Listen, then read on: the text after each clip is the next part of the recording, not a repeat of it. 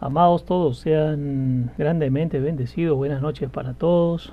Dándole gracias al Padre por esta oportunidad que tenemos cada uno de nosotros de poder compartir acerca de su mensaje, acerca de su palabra, en esto maravilloso que el Señor trae para nuestras vidas, en esto precioso que el Señor nos muestra. Y que hay un propósito detrás de eso, es que nosotros como hijos nos acerquemos cada día más para conocerlo, cada día más para para saber y aprender de los atributos que tiene Dios, esos atributos de Dios mostrados en lo natural a través de la presencia de Jesús cuando vivió aquí en la tierra, en lo natural.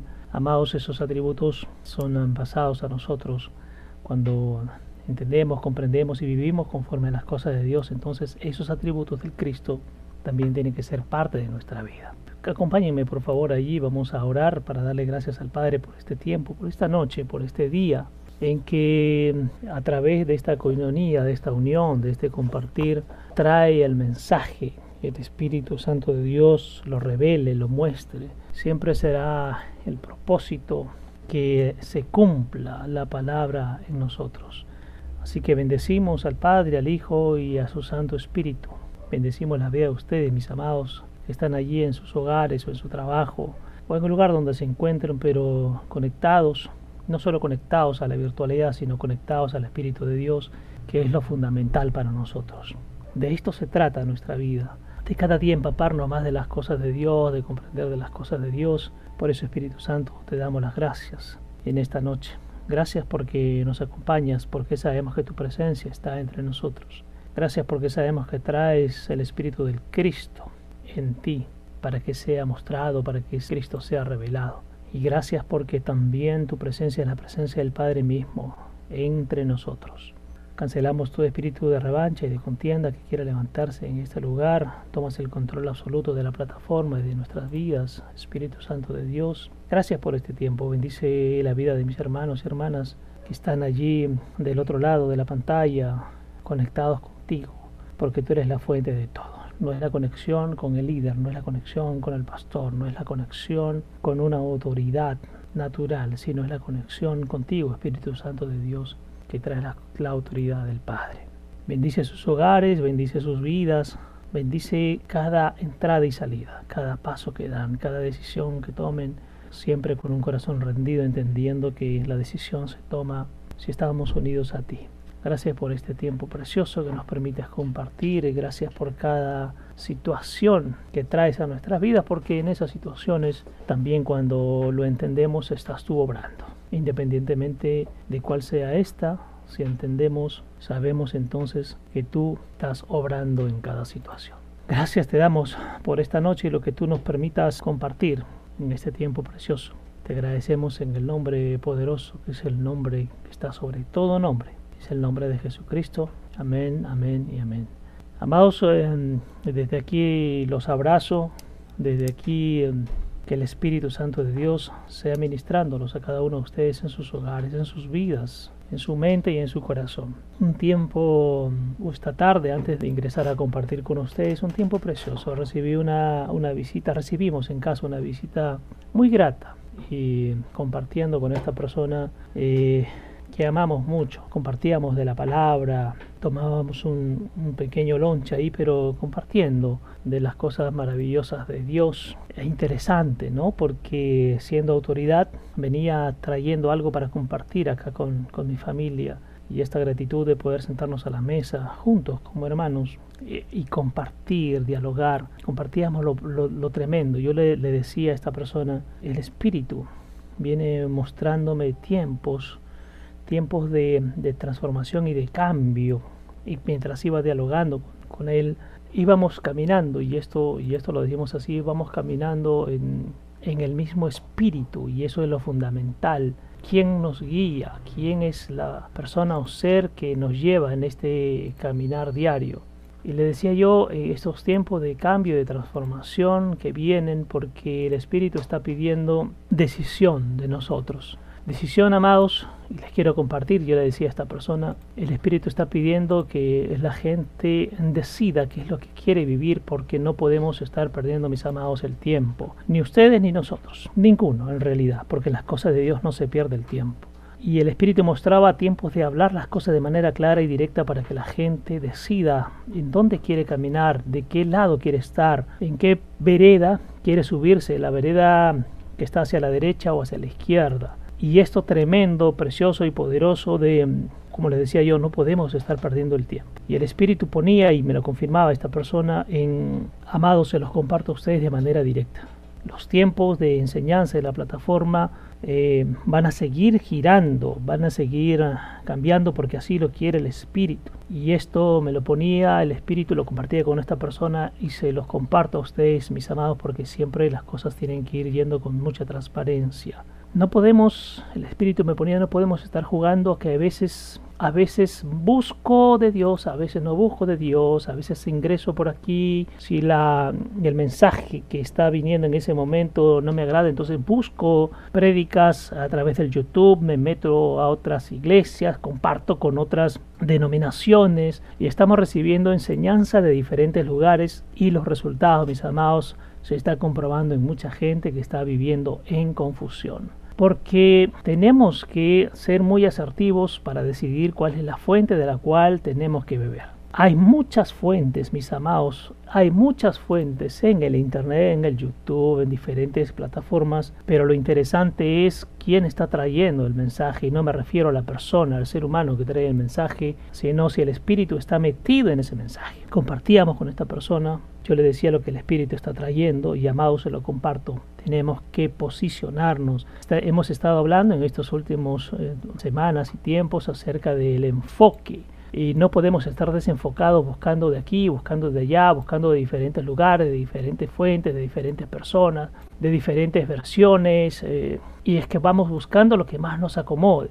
Y de eso no se trata, mis amados, se trata de tomar la decisión de enfocarnos en las cosas de Dios independientemente de las personas. Y yo le decía a esta persona, podemos, me he permitido con algunos compartir, algunos, con algunos dialogar, eh, algunas personas que han podido llamar, otros que han podido escribir y comentar acerca de los resultados que están obteniendo pero esto es tremendo, amados, y es precioso porque mucho va a depender, esos resultados que obtenemos va a depender de las decisiones que tomemos y la decisión con respecto a de qué fuente estamos bebiendo, de qué fuente nos estamos nutriendo. Hay fuentes que nutren, sí, hay fuentes que desnutren también, mis amados. Hay fuentes que nos hacen crecer porque el alimento va tomando formas distintas conforme las etapas que vivimos y pasamos, es cierto. Pero hay fuentes, mis amados, que se han convertido solo en leche, una leche que es para niños, niños pequeñitos, que satisface sus primeras necesidades, pero hay fuentes que se convierte en un alimento sólido,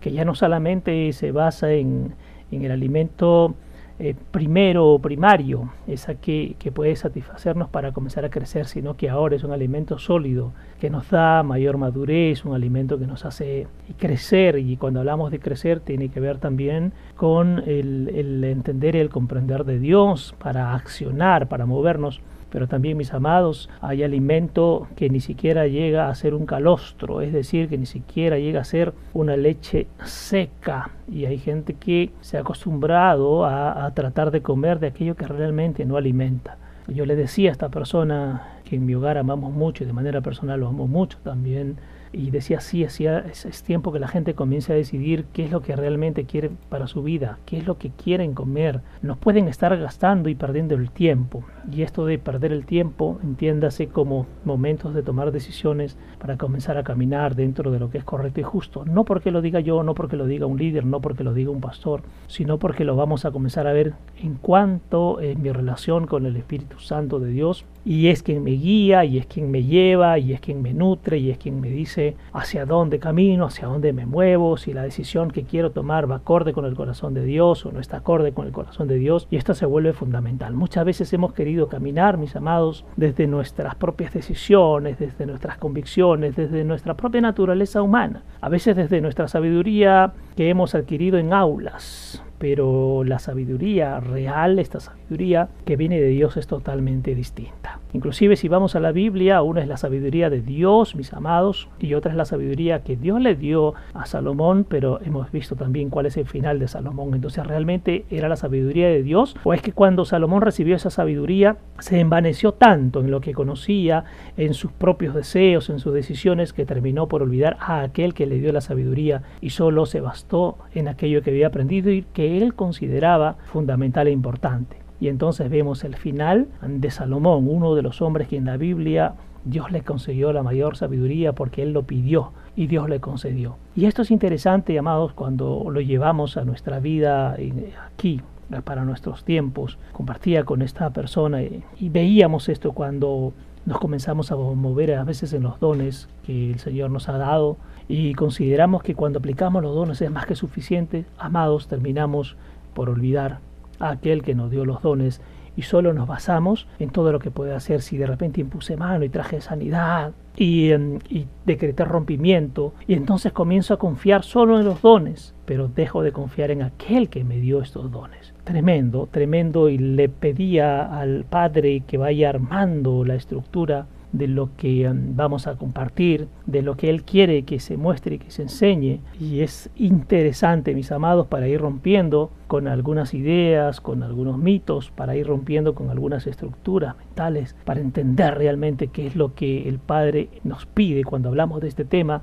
que aún mucha gente lo practica y lo desarrolla desde la religiosidad, desde los rituales, desde eh, las tradiciones, pero que no se ha entendido qué es lo que realmente es del agrado de Dios. Entonces vamos a compartir, mis amados, una nueva enseñanza hoy. Arrancamos con, esta, con esto precioso. Siempre yo les digo allí anotar en un cuaderno, en un blog, mis amados, un lápiz, lapicero. Y, y esto es interesante antes de partir. Conversaba con esta persona y decía, qué bueno, qué bueno que, que se vaya impartiendo enseñanza y la gente nuestros amados hermanos dejen de mirar a la persona que trae la enseñanza, porque es lo mismo que les acabo de decir hace un rato. A veces nos fijamos en la persona que trae la enseñanza, pero no en la enseñanza. Y eso hay que romperlo, mis amados, porque eso tiene que ver con idolatría, eso tiene que ver a veces con el desconocimiento. Y él me decía, qué interesante es cuando vamos rompiendo con estos esquemas. Qué interesante es cuando la gente entiende que no es la persona quien trae el mensaje no es la persona, sino es el fondo de quien está moviendo esta persona a través del aprendizaje. Y es interesante esto que les quiero compartir, mis amados, y que creo que el, que el domingo el Espíritu lo trajo también en la enseñanza que compartíamos, el que mucha gente termina rechazando al que trae el mensaje y no se dan cuenta que con quien se están peleando es con el que ha dejado el mensaje depositado en esa persona.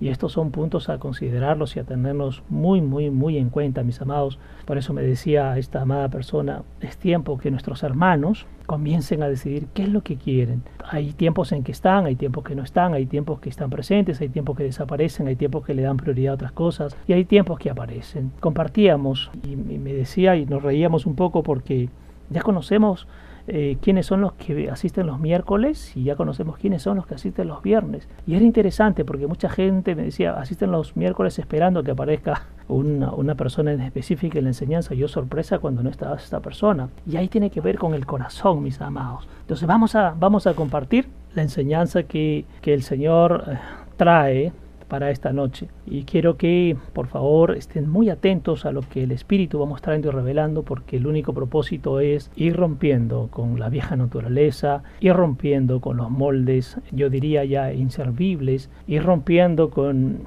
con lo que antes había entendido y comprendido acerca de lo que vamos a ir mostrando, las lecturas, para lo que ahora realmente trae el Señor y qué es lo que quiere mostrar y qué es lo que nos quiere señalar. Entonces vamos a empezar con el tema, mis amados. Esta serie le vamos a denominar ¿Qué ayuno es realmente agradable a Dios? y vamos a ir rompiendo algunas, yo les decía, algunas ideas que tenemos, algunas fortalezas con respecto a este tema. Entonces vamos a compartir mis amados, quiero por favor que me puedan acompañar, voy a compartir aquí en pantalla nuestra primera lectura. Vamos, a, vamos al libro de Marcos, por favor, al capítulo 2, al versículo del 18 al 22. Marcos capítulo 2, versículo del 18 al 22. Ustedes ahí con su versión y vamos a ver qué es lo que el Espíritu nos quiere revelar en esta noche. Compartimos. Vamos al verso 18. Y esto es interesante cómo, cómo inicia. Dice, una vez los discípulos de Juan el Bautista y de los fariseos estaban practicando el ayuno como un ritual. Y vamos a partir de algo que el Señor muestra rápido. Hace una distinción, ojo, que hemos venido aprendiendo y sabemos que el discípulo es aquel que se deja instruir, que se deja enseñar, eh, que tiene que ver con la corrección, pero que hay una distinción interesante porque se remarcan muy bien y hacen una diferencia y esto tiene que ver con separación, esto tiene que ver con división entre, ponen acá los discípulos de Juan el Bautista que tienen ciertas características los discípulos de los fariseos que tienen otras características, pero miren lo interesante, estaban practicando, dice el ayuno, pero como un ritual, es decir, como algo que a veces ni siquiera los entiende, pero que simplemente consideramos que hay que practicarlo porque, bueno, alguien nos los ha dicho, nos los han transmitido por generaciones, porque tal vez desde enseñanzas este, que no han sido filtradas por la cruz, consideramos que esto es algo que se tiene que hacer, aunque no lo entendamos. Soy parte de, de la práctica de un ayuno, pero realmente ni siquiera eh, tengo el significado, no entiendo lo que, a, a dónde me lleva el ayuno. Entonces miren qué interesante porque parten, hay una división y hacen ellos el deslinde rápidamente entre los discípulos de Juan el Bautista que tienen sus características y sabemos cómo es que Juan el Bautista eh, iba enseñando y mostrando eh, acerca de las cosas de Dios, los fariseos que también hablaban entre comillas del mismo Dios, pero tenían sus propias características, como ambos se juntan aquí para empezar este diálogo con el Señor. Entonces dice, se acercaron a confrontar a Jesús. Miren qué interesante porque si se supone que eh, están buscando y creen en el mismo Dios, no van a buscar un diálogo apropiado con el Señor Jesús, que en ese momento se encontraba allí, sino que dice, se acercaron pero a confrontar. Y confrontar tiene que ver con vamos a pelear nuestras ideas, yo voy a querer imponer el mío, eh, no voy a respetar el tuyo, quiero que tú entiendas la manera en que yo lo veo, pero tal vez yo no voy a entender la manera en que tú estás aplicando las cosas. Y entonces al confrontar a Jesús le preguntaron, qué interesante esto, ¿por qué los discípulos de Juan siguen haciendo la diferencia? ¿Por qué los discípulos de Juan y los discípulos de los fariseos adoptan la disciplina del ayuno, pero tus discípulos no. Miren qué interesante. Quiere decir este versículo 18, mis amados, que cuando no entendemos el verdadero sentido del ayuno y cuándo es que se hace, simplemente consideramos que es una práctica que las tenemos que realizar, que tenemos que hacer las cosas, porque es parte de la tradición, de repente porque alguien me está diciendo que lo haga, porque me lo están imponiendo, porque considero que eh, si no cumplo con eso probablemente esté en pecado, esté haciendo las cosas mal, me van a mirar, me van a confrontar, van a decir que no soy parte de, y esto mis amados, como compartíamos al inicio, tiene que ver también con decisiones, pero tomo las decisiones a partir de conocer de Dios para que me muestre realmente qué es lo importante, qué es lo fundamental, cuándo es el tiempo de accionar, cuándo es el tiempo de hacer algo, cuándo es el tiempo de detenerse, cuándo tengo que tener la suficiente eh, capacidad cuando estoy enfocado para decir esto no es de Dios, esto no tiene nada que ver con las cosas de Dios, el Espíritu no está metido en esta situación, el Señor no me mandó a hacer tal acción, entonces yo me detengo y digo hasta aquí llego y hago un quebrantamiento y hago un cambio de dirección, una ruptura con lo viejo, con lo antiguo, para ser guiado ahora desde lo que el Señor realmente quiere para la vida de ustedes y para mi vida. Entonces, es interesante cómo arranca una división y esta gente que no conoce porque solamente está basado en rituales, porque está basado en tradiciones, porque simplemente sigue algo pero sin conocer exactamente el significado, se enfrentan al propio Jesús para eh, confrontarlo y decirle, ¿por qué si los de Juan hacen esto y los de los fariseos hacen esto? ¿Por qué los tuyos no hacen lo que se supone que todos deberíamos de hacer? hay algo interesante aquí, vamos a seguir compartiendo. Vamos al verso, al verso 19 y 20. Y Jesús les respondió, y esto es interesante, amados, vamos a, vamos a explicarlo para que podamos entender y sobre todo para que esto se quede impregnado en nuestro corazón y en nuestra mente y también sea parte de nuestro accionar. Jesús respondió, ¿cómo pueden ayunar los hijos de la cámara nupcial cuando el novio está junto a ellos? Cuando estás celebrando una boda, no escatimas en el pastel y en el vino. Te das un festín y más tarde es posible, miren qué interesante desde esta versión, la analogía que hace, es posible que deba abrocharse el cinturón, es decir, vamos a ir ajustando algunas cosas, pero mientras está el novio, decía el Señor, entonces disfrutemos, no es tiempo para hacer otro tipo de actividades, no es tiempo de enfocarnos en cosas que tal vez no tengan sentido para ese momento, sino enfocarnos que tenemos a Él. No podemos limitarnos mientras el novio esté aquí. Entonces dice, más tarde es posible que deba abrocharse el cinturón, es decir, vamos a ir ajustando, porque de eso se trata, no es que nos quedamos allí en una situación y digo, así tiene que ser siempre, sino que si el Espíritu me va a ir mostrando, si el Espíritu me va a ir revelando, es posible que ajustemos algo en el caminar, porque así lo quiere Dios. Pero no ahora, les dice el Señor. Este es el momento en que yo estoy aquí. Entonces, disfrutemos o deja que disfruten mientras estoy yo aquí. Mientras los novios estén contigo, lo tienes que pasar bien. Yo no puedo ir, pues, mis amados, imagínense que uno vaya a una boda para estar discutiendo, peleando, entristecido, etcétera, etcétera. Es el momento de disfrutar y de acompañar a quienes están en esta noche especial, en este momento que marcará sus vidas. Lo mismo es lo que está diciendo el Señor.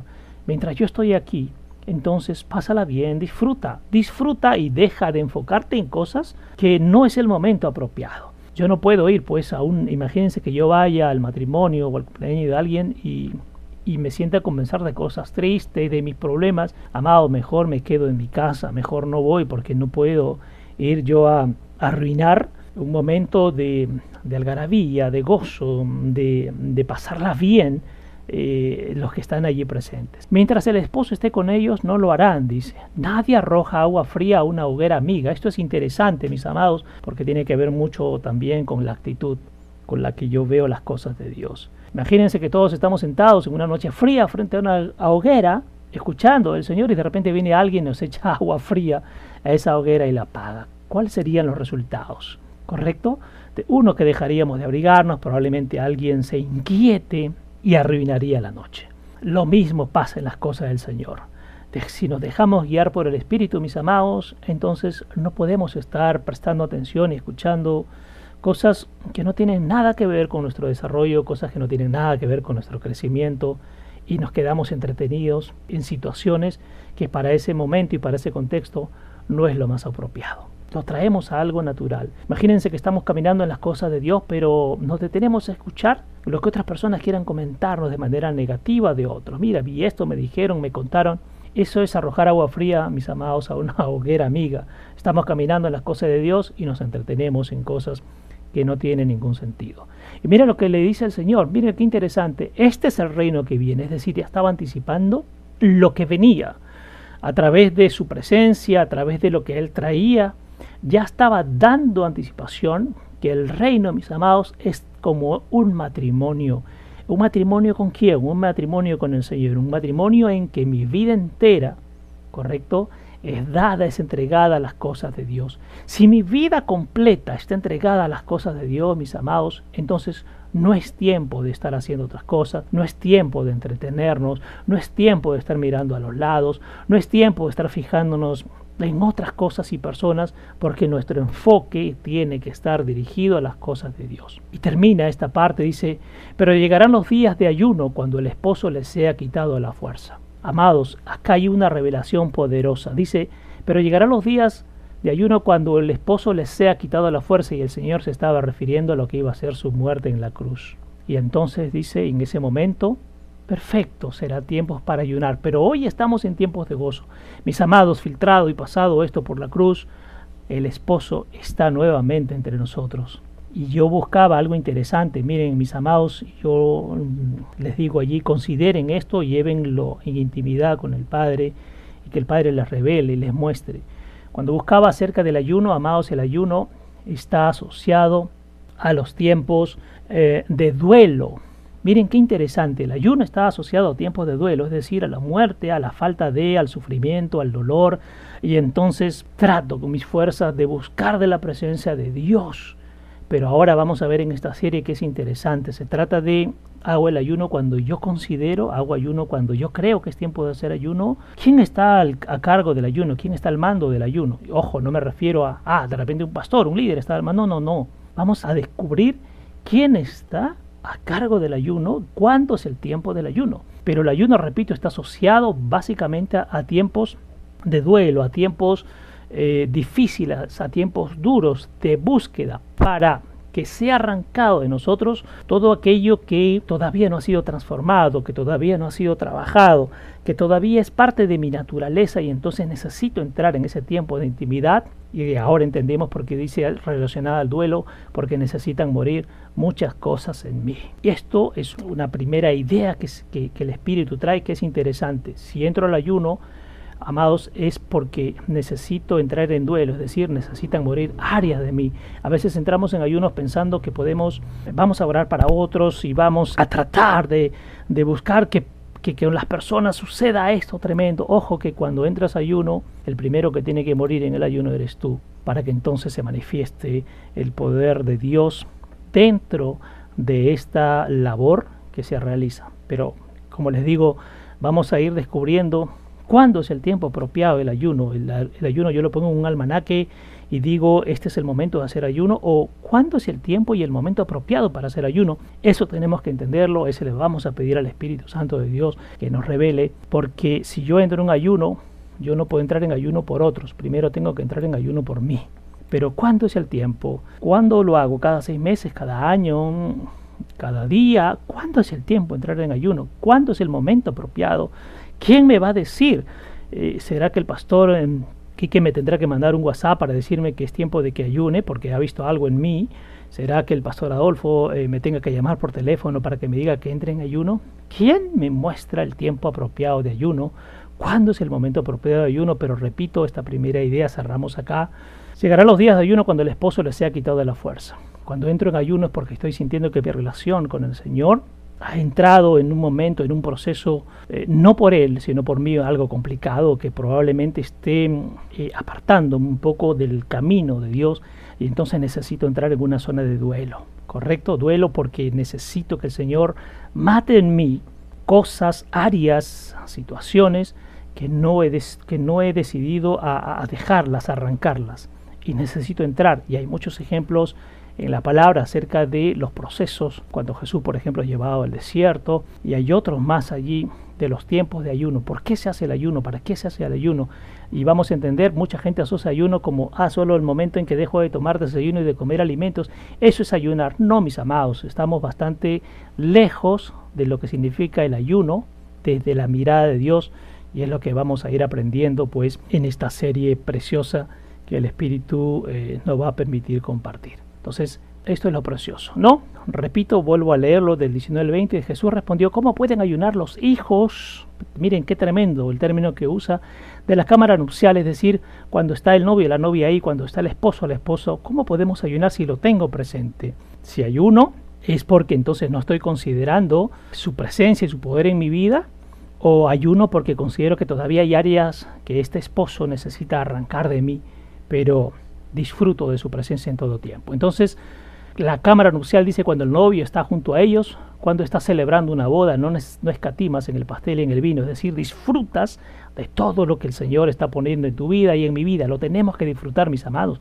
Hay gente que pasa más tiempo llorando, deprimida, con tristeza, quejándose, tratando de que el resto sienta lástima por su ser, por su persona y no saben que ya tienen el pastel y el vino servido en esa gran boda y ya han decidido no entrar a la boda, se quieren quedar afuera llenándose de dolor constante, de sufrimiento que ni siquiera es el sufrimiento redentivo, sino el sufrimiento del mundo y me gusta que los demás entonces me miren para que digan, pobre hombre, pobre mujer, mira por la situación que pasa, ¿no? Amados, es tiempo, dice aquí, mientras el novio está, ahora ya no hablamos del novio, sino para estos tiempos hablamos del esposo, si está, hay que disfrutarlo. Entonces te das un festín y más tarde es posible que debas abrochar el cinturón, es decir, ir midiendo para calzar en los tiempos precisos de Dios. No me puedo quedar eh, fijo en una sola posición, sino que tengo que moverme conforme el Espíritu me indica, conforme el Señor se va mostrando y se va moviendo.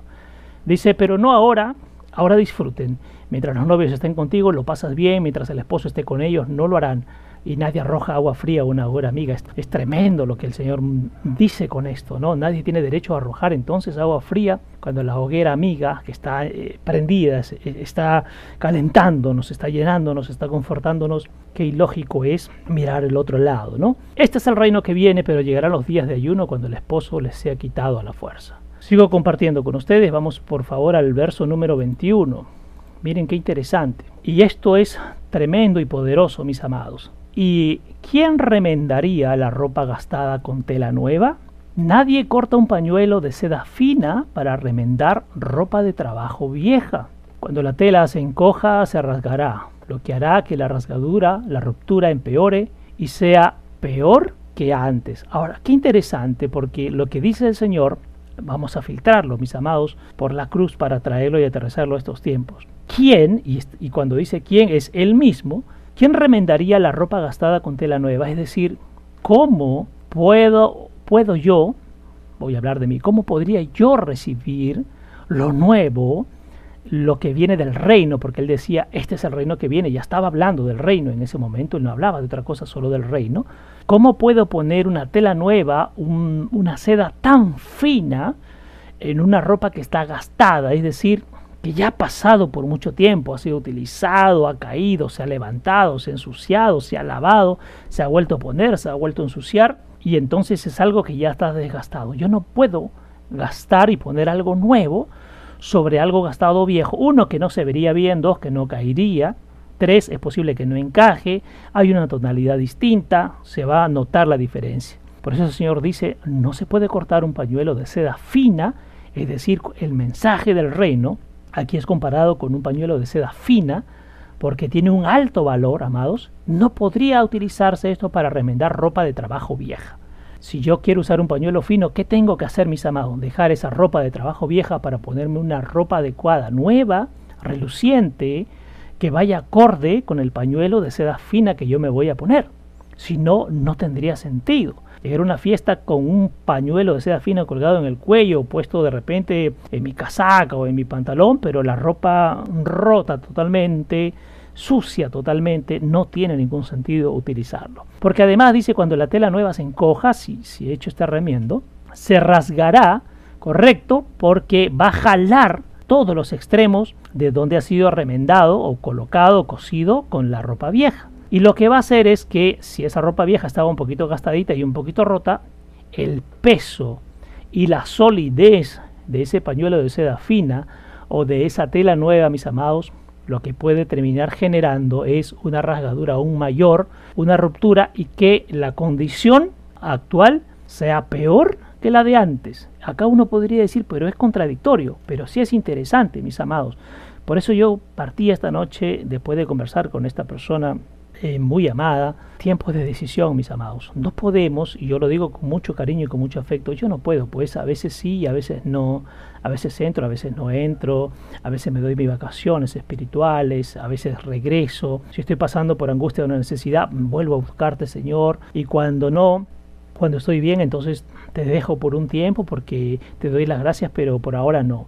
Tiempos de decisiones, mis amados, el tiempo del que yo les decía de la plataforma, el Espíritu viene mostrando un cambio también hacia las personas que realmente se comprometan, no con el pastor, no con la congregación, sino se comprometan con el Señor. Una vida, hablamos nosotros de un compromiso vital, es un compromiso de vida, o sea, realmente qué es lo que quiero para mí.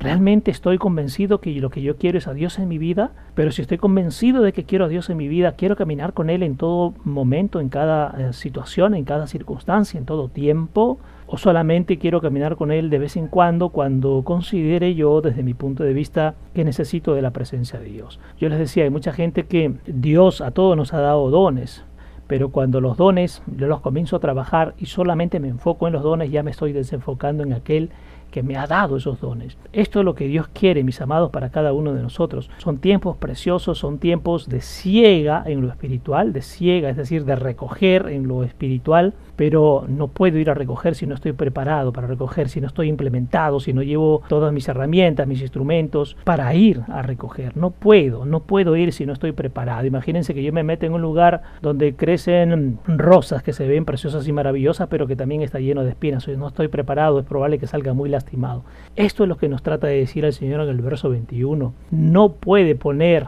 en una ropa vieja y desgastada y maltratada por el tiempo, probablemente que ya no sea útil algo nuevo, porque lo que va a generar es que a la primera lavada eh, el pañuelo, por, por esa cualidad que tiene, la tela nueva por la cualidad que tiene, al encogerse va a terminar rasgando y rompiendo y va a dejar en peores condiciones esa ropa. Y esa ropa, mis amados, tiene que ver con nosotros, tiene que ver con nuestra vida, tiene que ver con nosotros mismos. Vamos al verso número 22. Miren qué interesante, aquí hace también otro ejemplo precioso. ¿Y quién echaría vino en un odre viejo, en una botella rota? Con el tiempo, el vino fermentará y hará estallar el odre, perdiendo todo. El vino se derramará y el odre se arruinará. En cambio, el vino nuevo siempre se vierte en odres nuevos. Aquí también esto es precioso, mis amados, porque tiene que ver con nuestra condición, porque tiene que ver con nuestro corazón, porque tiene que ver con nuestra mentalidad, porque tiene que ver con nuestra entrega, con el despojarme de mí mismo, que esto es fundamental, mis amados. Compartía con este amado que necesitamos estar muertos definitivamente, necesitamos morir. Si yo no muero cada día, mis amados, entonces las cosas de Dios no me van a ser mostradas, las cosas de Dios no me van a ser reveladas. Y solo por una condición sencilla, porque el que muere ya no siente, porque el que muere ya no se enciende, porque el que muere ya no responde desde, desde sus entrañas, desde sus deseos, porque el que muere ya no trabaja con su mentalidad. El muerto no siente, ¿correcto? Entonces necesitamos morir. ¿Para qué necesitamos morir? Es aquí lo interesante. Para que el Señor nos vuelva la vida pero como dice aquí en el verso 22, ya no como odres viejos, a veces queremos entender y poner los fundamentos de Dios, pero desde los conceptos que ya traemos. Si yo no rompo eso, mis amados, entonces no puedo construir. Yo no puedo levantar un edificio lleno de concreto de, de 20, 30 pisos si no tiene un cimiento. Es probable que el primer movimiento se caiga porque no tiene una base sólida. Y lo que nos dice el Señor aquí en el verso 22 es esto.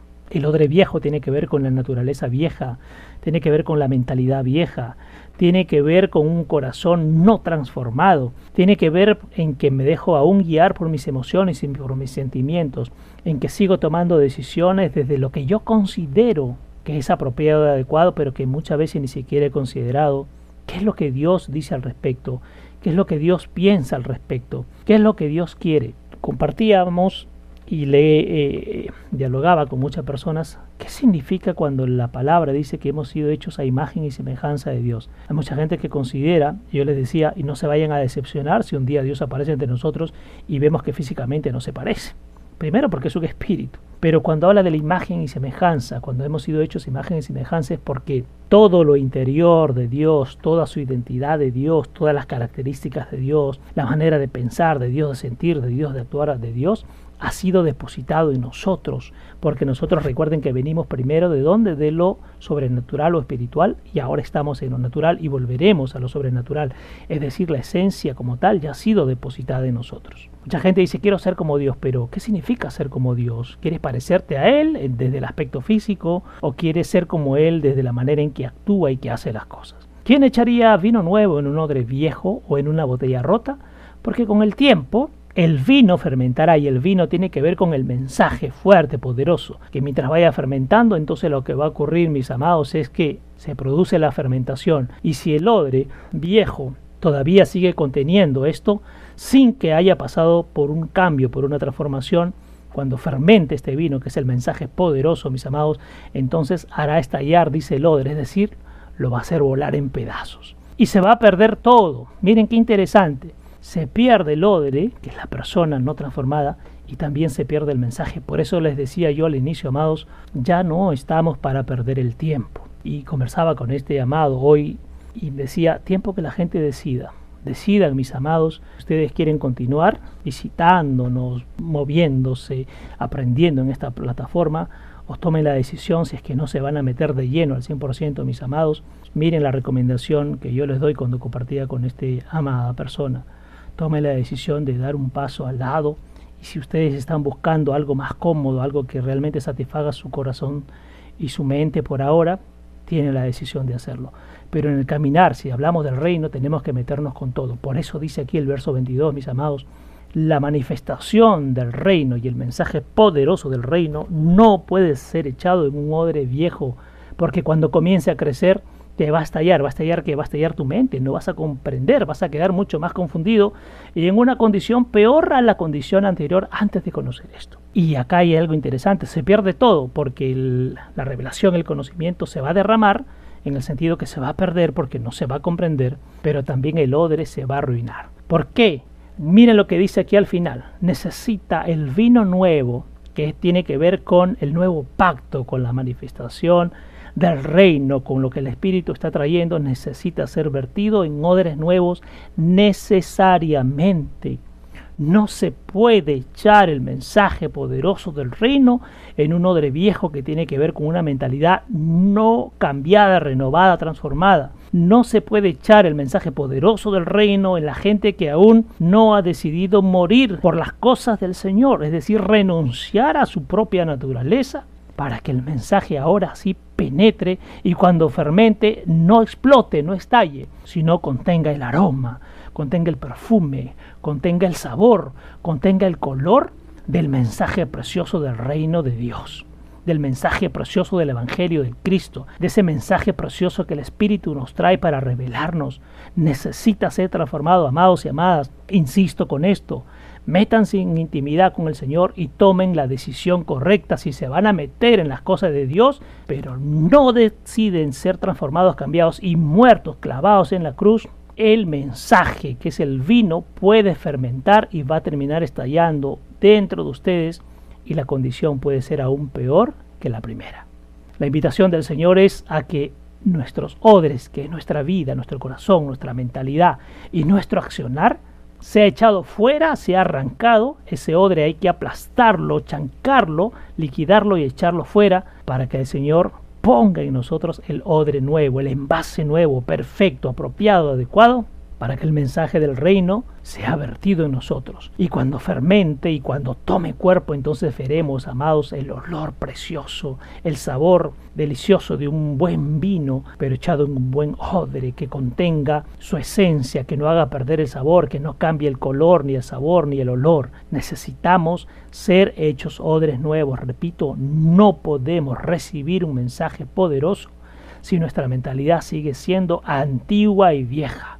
Les decía yo, basados en el verso 19 y 20, si el esposo ha vuelto, si el esposo está entre nosotros, si el esposo nos llama a esta boda tremenda, ¿cómo puedo estar viviendo una vida llena de lamentaciones, llena de miedo, llena de temores, llena de, de, de, de angustia, llena de ansiedades, lleno de no creer que las cosas pueden cambiar y siempre asumiendo una actitud de pobreza, pero hablo desde, esa pobreza de por los demás tienen que mirarme y que sientan pena y que sientan lástima por mí y quiero que todo el mundo esté pendiente de mí ayudándome. Amados, esa gente no es convidada, no es invitada a esta boda preciosa. Dios no necesita ese tipo de gente. Dios quiere hijos y lo decíamos el domingo, un hijo tiene que tener una actitud diferente. ¿Cómo puedo llamarme hijo de Dios si siempre tengo una actitud de una persona caída, deprimida, temerosa, ansiosa, llena de miedos? Eh, lleno de considerar que las cosas no pueden cambiar, lleno de enojo, lleno de ira, peleándome con todo el mundo, quejándome de todo el mundo, rajando de todo el mundo, hablando de los demás, con el único objetivo de que me vean a mí como una persona este, que he sido víctima de situaciones y víctima de los demás. Mis amados, Dios, a Dios no le interesa ese tipo de gente. Dios quiere gente que se meta en las cosas de Él, gente que, como dice acá, disfrute, goce, coma de ese pastel, porque Dios no escatima, que beba de ese vino poderoso que es traje del reino. Hace poco compartía con algunas personas, me hablaban de los mensajes, me dice, y he escuchado los mensajes por el internet en YouTube, pastor, y, hablan del corazón y de las emociones, y hablan de la familia natural, y eso es precioso. Wow, decía yo, Dios mío, ¿qué tipo de mensaje están recibiendo? ¿Qué tipo de mensaje están virtiendo en ellas? ¿Qué tipo de vino? ¿Un vino viejo sobre un odre viejo? Es decir, no hay ningún efecto. Y mientras el odre viejo recibe un vino añejo viejo, pues no va a pasar nada, no va a fermentar, no va a pasar absolutamente nada. Entonces hay mensajes que confortan el corazón humano y hay mensajes que confortan el corazón espiritual. Y confortar el corazón espiritual tiene que ver con tomar conciencia, con observar, con mirar las cosas de Dios de una manera distinta.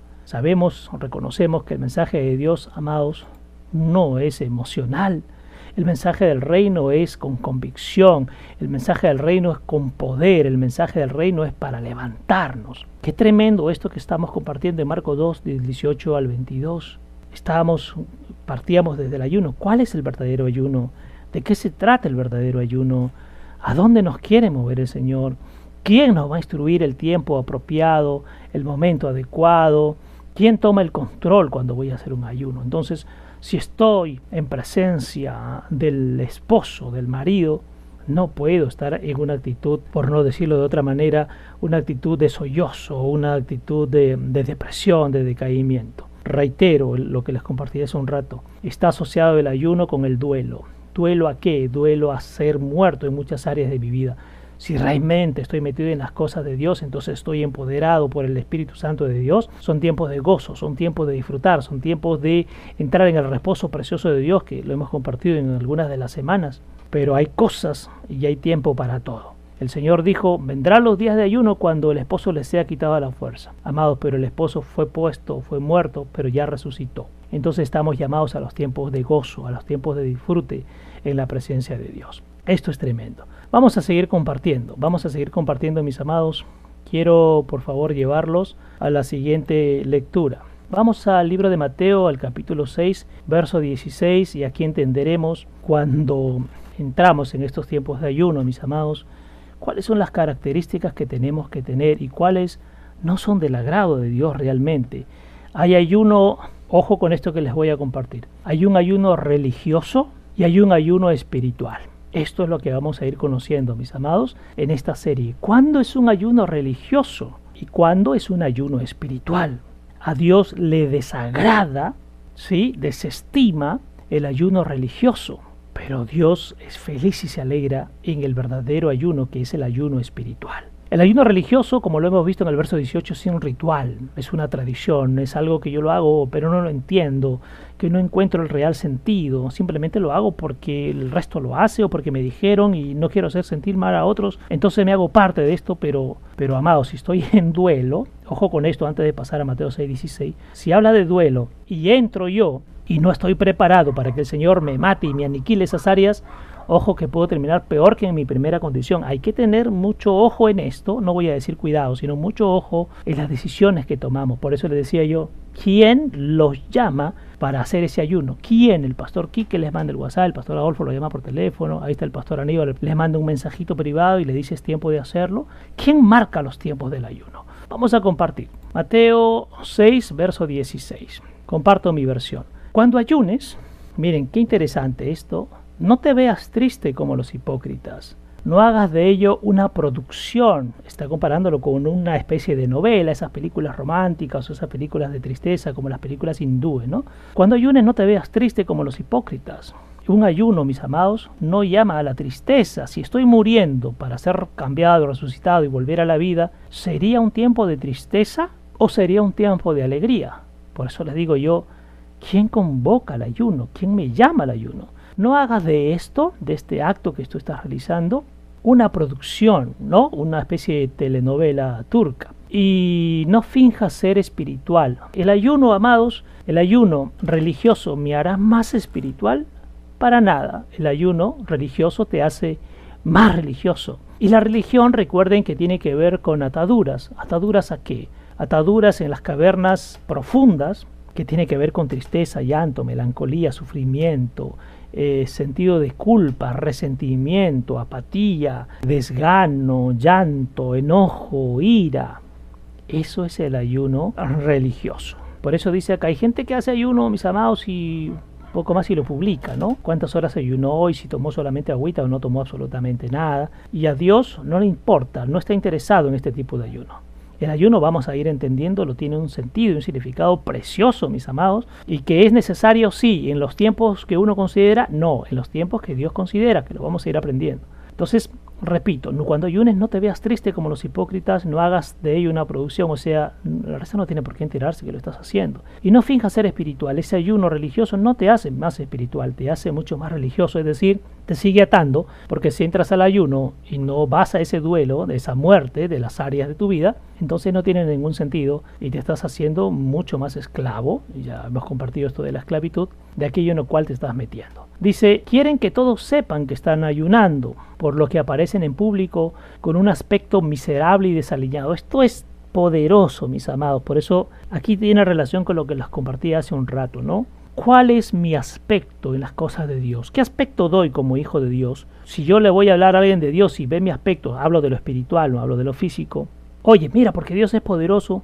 ¿Y cómo estás en tu casa con tu marido? Con tu... Ay, mal, estamos malos, estamos separando. Mi hijo está en esto, mi mamá está en lo otro. ¿Y de qué Dios estás hablando? ¿Cuál es el aspecto? ¿Estás enseñando y mostrando un Dios así de miserable, de desaliñado?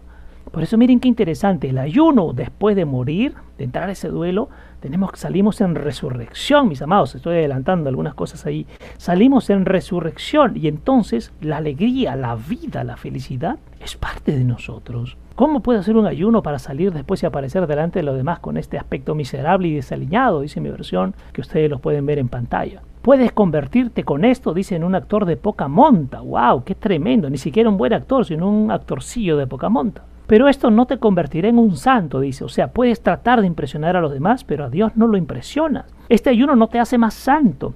Este ayuno no te acerca a Dios. Este ayuno no te convierte. Este ayuno no te transforma. Este ayuno no te transmite. Este ayuno no te alimenta. Este ayuno no te mata para que nazcas. Este ayuno no te mata para que resucites en las cosas de Dios. Este ayuno te está atando, no te está matando, sino te está atando. Te va a tener prisionero.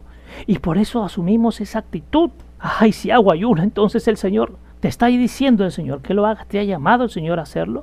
No digo el Señor de la esquina, sino el Señor que vive eh, en las alturas, en el cielo. ¿Te ha llamado ese Señor para hacer el ayuno? ¿O qué Señor te ha llamado? Entonces dice, aparece ese público con un aspecto miserable y desaliñado y puedes convertirte en un actor de poca monta, pero no te convertirá en un santo. Ese ayuno Amados, si lo filtramos por la cruz y usamos una palabra dura, yo les diría, ese ayuno no sirve, ese ayuno no tiene sentido. Créame, dice, ya han recibido su recompensa completa. Esto es poderoso, mis amados.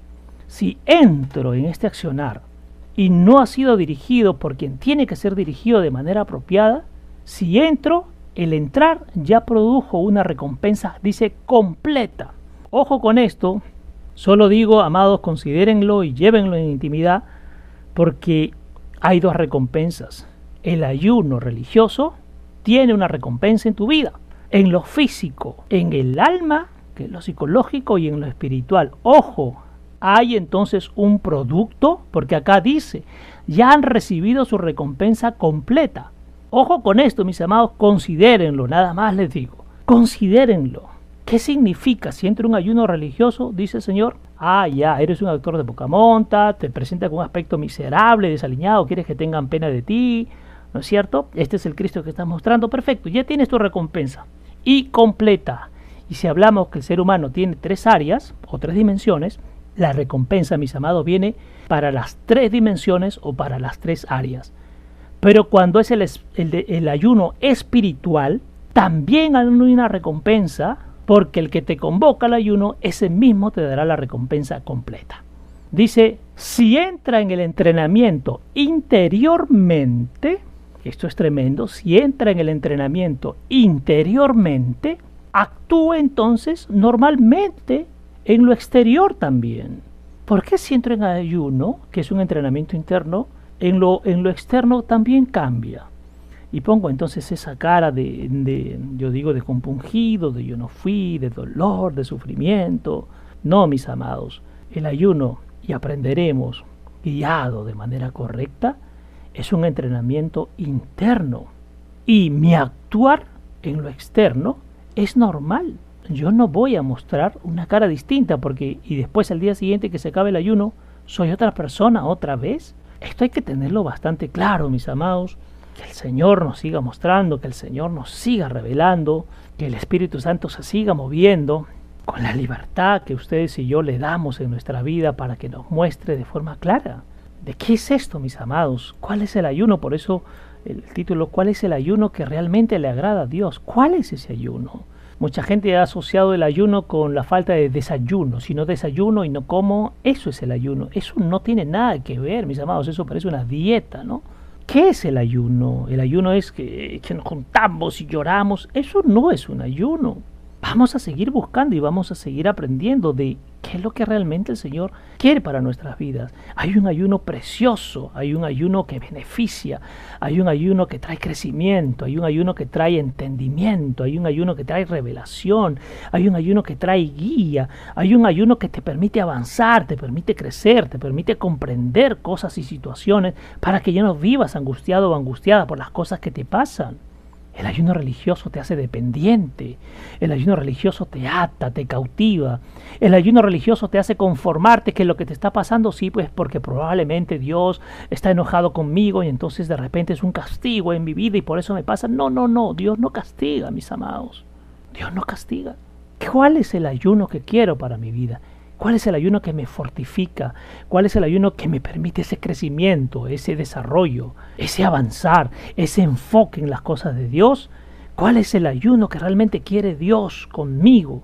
¿Quién me dice el momento apropiado? ¿Quién me marca los tiempos? ¿Quién me guía? ¿Quién me invita al ayuno?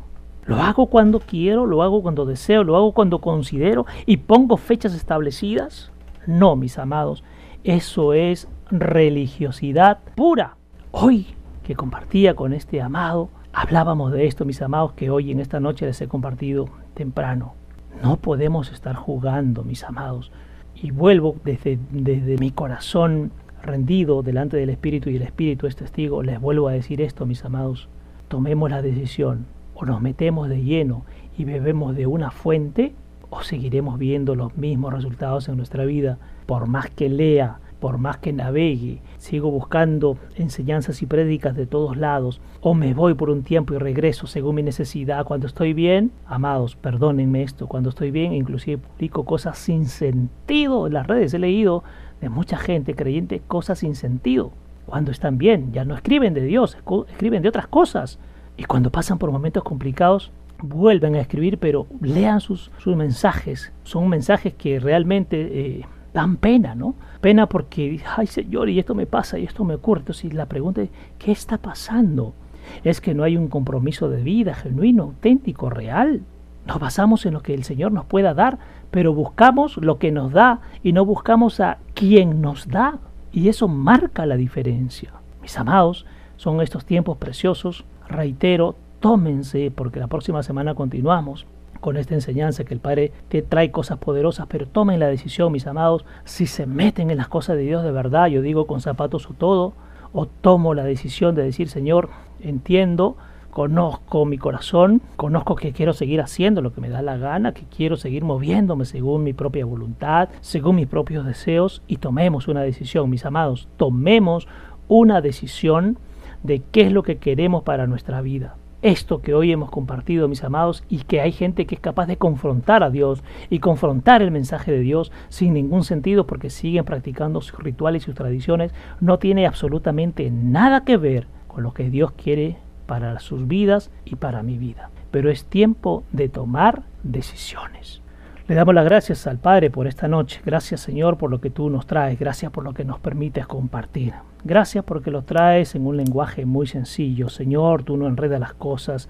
Señor, tú no ocultas las cosas. Tú eres un Dios bueno, misericordioso, lleno de amor y que los traes con total libertad y con mucha amplitud. Amados, que esta palabra que hoy se ha soltado permanezca en el corazón de mis amados hermanos. Que esta palabra que hoy se ha puesto, mis amados, sea en todo su ser, recorriendo todo su ser, espíritu, alma y cuerpo, su mente, su corazón, todo el aspecto físico, psicológico y espiritual, que recorra todo su ser. Ahí aclárales, Espíritu Santo, cuál es la decisión que cada uno debe tomar en su vida. O es un compromiso vital de confiar en ti y comenzar a beber de la fuente que tú traes y manifiestas revelada por el Espíritu, o sigo viviendo lejos y apartado de ti. Gracias te damos, Espíritu Santo de Dios. Cancelamos todo espíritu de revancha y de contienda que quiera moverse en este lugar. Rompe los esquemas. Amado Espíritu Santo de Dios, todos los que estamos aquí nos ponemos de acuerdo y declaramos por fe que todo odre viejo se rompe ahora en el nombre precioso de Jesús para que sean convertidos, transformados y cambiados en odres nuevos, donde el vino nuevo, que es el mensaje del reino, venga y fermente para mantener el color, el sabor, el aroma que solamente te pertenecen a ti. Gracias te damos, amado Dios, en el nombre precioso de Jesús. Amén y amén. Amados, un gran abrazo para todos y nos reencontramos la próxima semana para continuar con esta enseñanza y que el Espíritu tiene a bien compartir y traer para nosotros. Un gran abrazo para todos. Cuídense mucho.